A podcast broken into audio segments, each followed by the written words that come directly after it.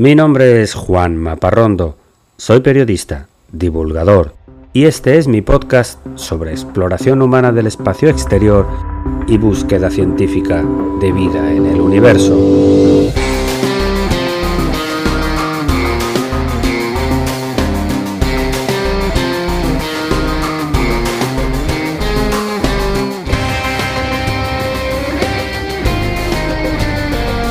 Bienvenidos a El sueño de Laika.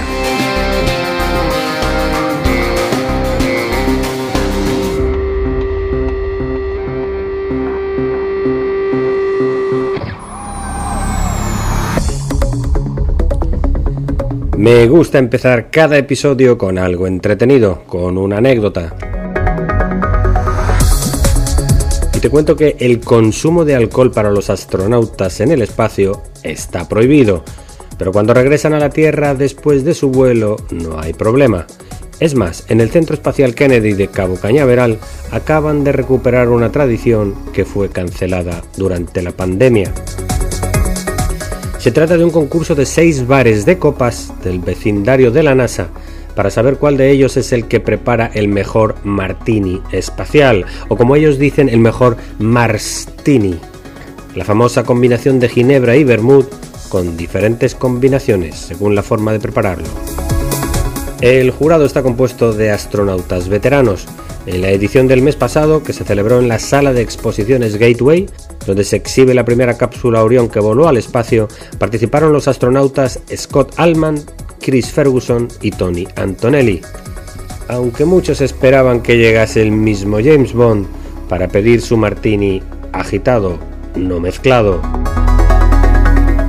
Al bar que gana el premio al mejor Marstini se le entrega una placa de reconocimiento que seguro atraerá muchos clientes entre turistas y empleados de la NASA que viven en el vecindario.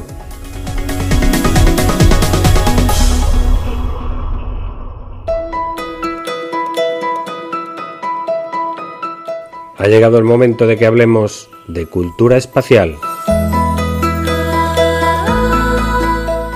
El pasado año 2020, un profesor de ciencia antigua de la Universidad de Nueva York ha descubierto un texto no conocido hasta ahora del célebre astrónomo de la antigüedad Claudio Ptolomeo, utilizando una novedosa técnica de fotografía. El texto estaba oculto dentro de un libro manuscrito religioso del siglo X, las Etimologías de San Isidoro de Sevilla, los escribas de hace mil años a menudo reciclaban papel de otros libros, borraban su texto y escribían encima. Los expertos sabían que en este ejemplar de las etimologías había un texto debajo, pero no podían descifrar cuál era. Gracias a una cámara fotográfica de 240 millones de píxeles y un programa de inteligencia artificial, se han podido detectar 30 páginas de una obra de Ptolomeo copiada en griego dos siglos antes, en el siglo VIII. En esta obra, el sabio griego egipcio daba instrucciones para utilizar correctamente un aparato de medición astronómica llamado meteoroscopio.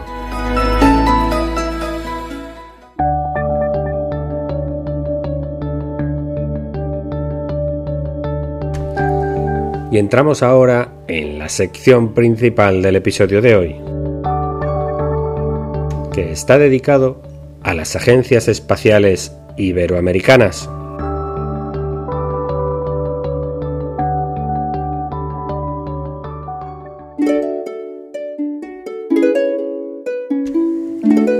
Existe una planta de alta resistencia que en Chile llaman clavel del aire, porque no necesita tierra para vivir y reproducirse. Pertenece al género de las tilansias, una especie de bromelias que se pueden encontrar en las alturas de los Andes chilenos, pero también en las orillas del Pacífico del desierto de Atacama, en el norte. Una planta con esa resistencia formidable, acostumbrada a vivir en los ambientes más inhóspitos, debe aguantar bien en el espacio. Por eso, científicos y estudiantes de la Facultad de Ciencias y Matemáticas del campus de Santiago de Chile diseñaron un nanosatélite de 3 kilogramos de peso para estudiar el comportamiento de esta planta en el espacio. y lo lanzaron en abril del 2022 a bordo de un cohete Falcon 9. Los resultados de este experimento ayudarán a conocer mejor las formas de cultivar fuera de la Tierra para producir alimentos y también oxígeno en las expediciones al espacio profundo. Además de Chile, Bolivia también tiene un satélite, pero en este caso no es pequeño, pesa 5.100 kilogramos, se alimenta de paneles solares, pertenece al Estado y fue lanzado en diciembre del año 2013 y lleva el nombre de un héroe nacional de etnia aymara llamado Tupac Katari. El satélite Tupac Katari costó 290 millones de dólares, pero hace tiempo que se recuperó la inversión con contratos de empresas telefónicas. Fue lanzado desde China a bordo de un cohete Larga Marcha 5. Este satélite boliviano no es de investigaciones, es una herramienta de servicio de comunicaciones, televisión, telefonía e internet satelital a la población de Bolivia, un país muy montañoso de 12 millones de habitantes que viven de forma muy dispersa y con poco acceso a internet. Estos dos ejemplos demuestran cómo dos países latinoamericanos muy diferentes entre sí se muestran activos en el sector espacial a pesar de las dificultades. Bolivia es un país de renta baja, sin capacidad de hacer grandes inversiones, que sin embargo tiene una agencia espacial propia, la Agencia Boliviana Espacial, desde el año 2010. Chile tiene un problema de continuidad, porque tuvo una agencia espacial entre el 2001 y el 2013, creada por los entonces presidentes Ricardo Lagos y Sebastián Piñeira, pero fue desarticulada por la presidenta Michelle Bachelet y hasta la fecha sigue cerrada. Ahora bien, Chile es una de las capitales mundiales de la astronomía, con su cadena de telescopios en el desierto de Atacama. América del Sur, América Central, el Caribe y México se mueven y también lo hacen sus madres patrias respectivas, Portugal, que creó su agencia espacial propia en el 2019, y finalmente España en el año 2021. Más ejemplos, en este caso de Centroamérica.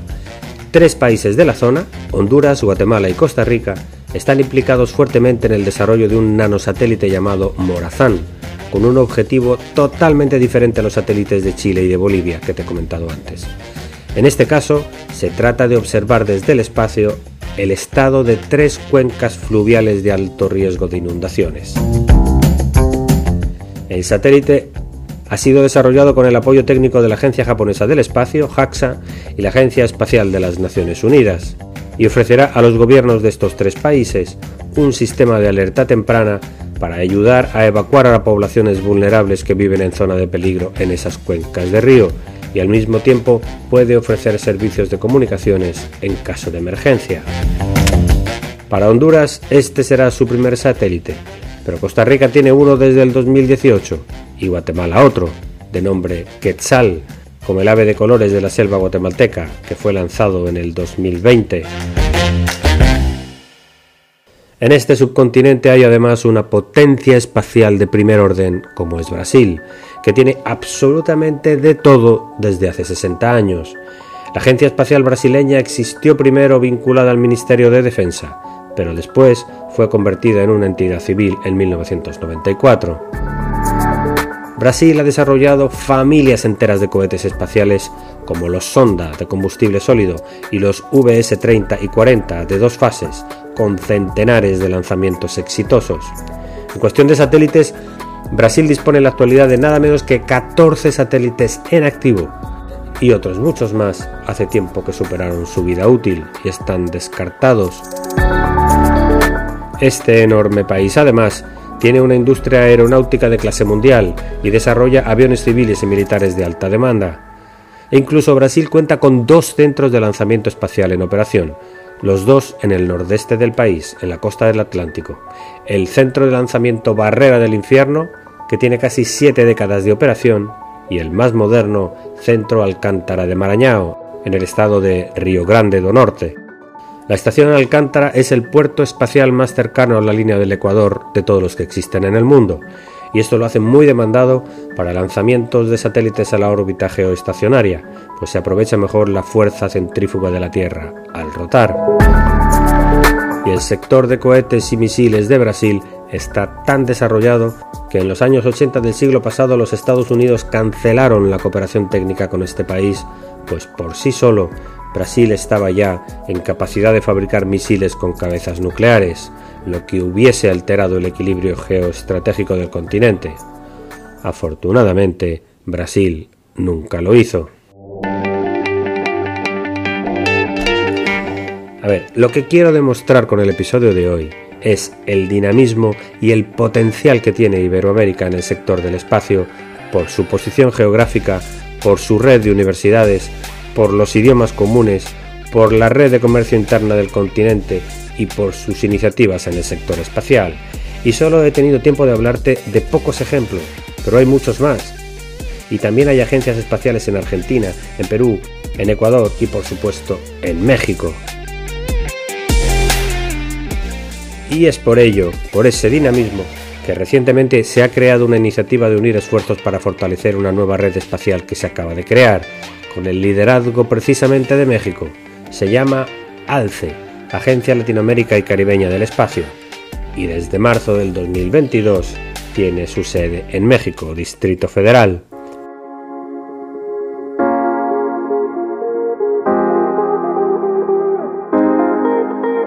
El modelo a seguir por estas naciones es la Agencia Espacial Europea, que suma esfuerzos de diferentes países europeos con activos programas espaciales propios. Desde luego es una excelente idea. El acta fundacional de esta agencia espacial ya ha sido firmada por 33 naciones y territorios, entre ellos muchas islas pequeñas del Caribe que aún pertenecen a la Commonwealth británica pero que les gusta la idea y se quieren sumar. Han firmado incluso países que no cuentan siquiera con un satélite propio o con una agencia espacial, como la República Dominicana, y países con graves problemas sociales y políticos, como Haití. Y hay otras naciones que todavía se lo están pensando, pero no importa. Ya te he comentado muchas veces que el espacio une, que el espacio suma, que no tiene color político, no importa la raza, ni el idioma, ni el color de la piel. Los astros de la noche son para todos.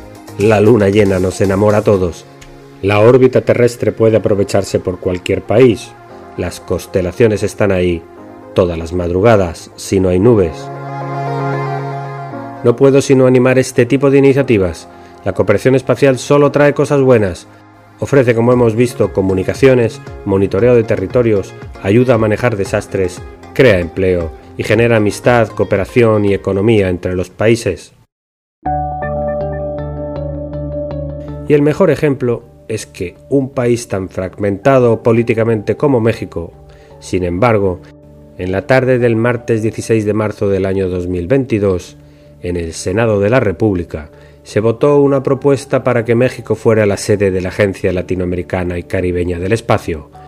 Aquella tarde todo el mundo olvidó su ideología. La moción fue aprobada por unanimidad, 97 votos a favor, 0 en contra.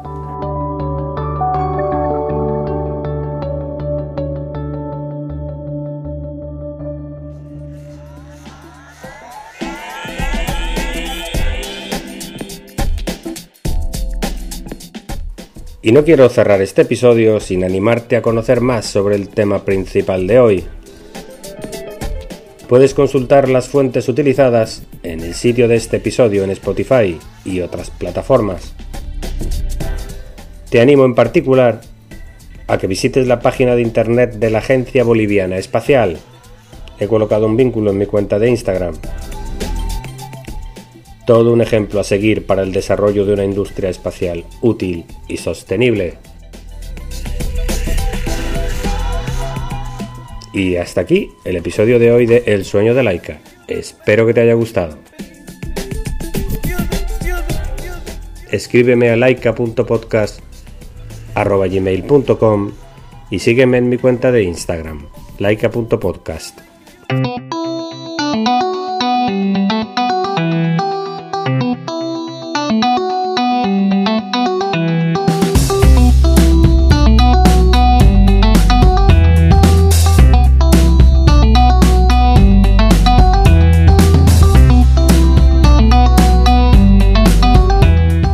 Todos los contenidos de este podcast son materiales originales y están protegidos por leyes de copyright.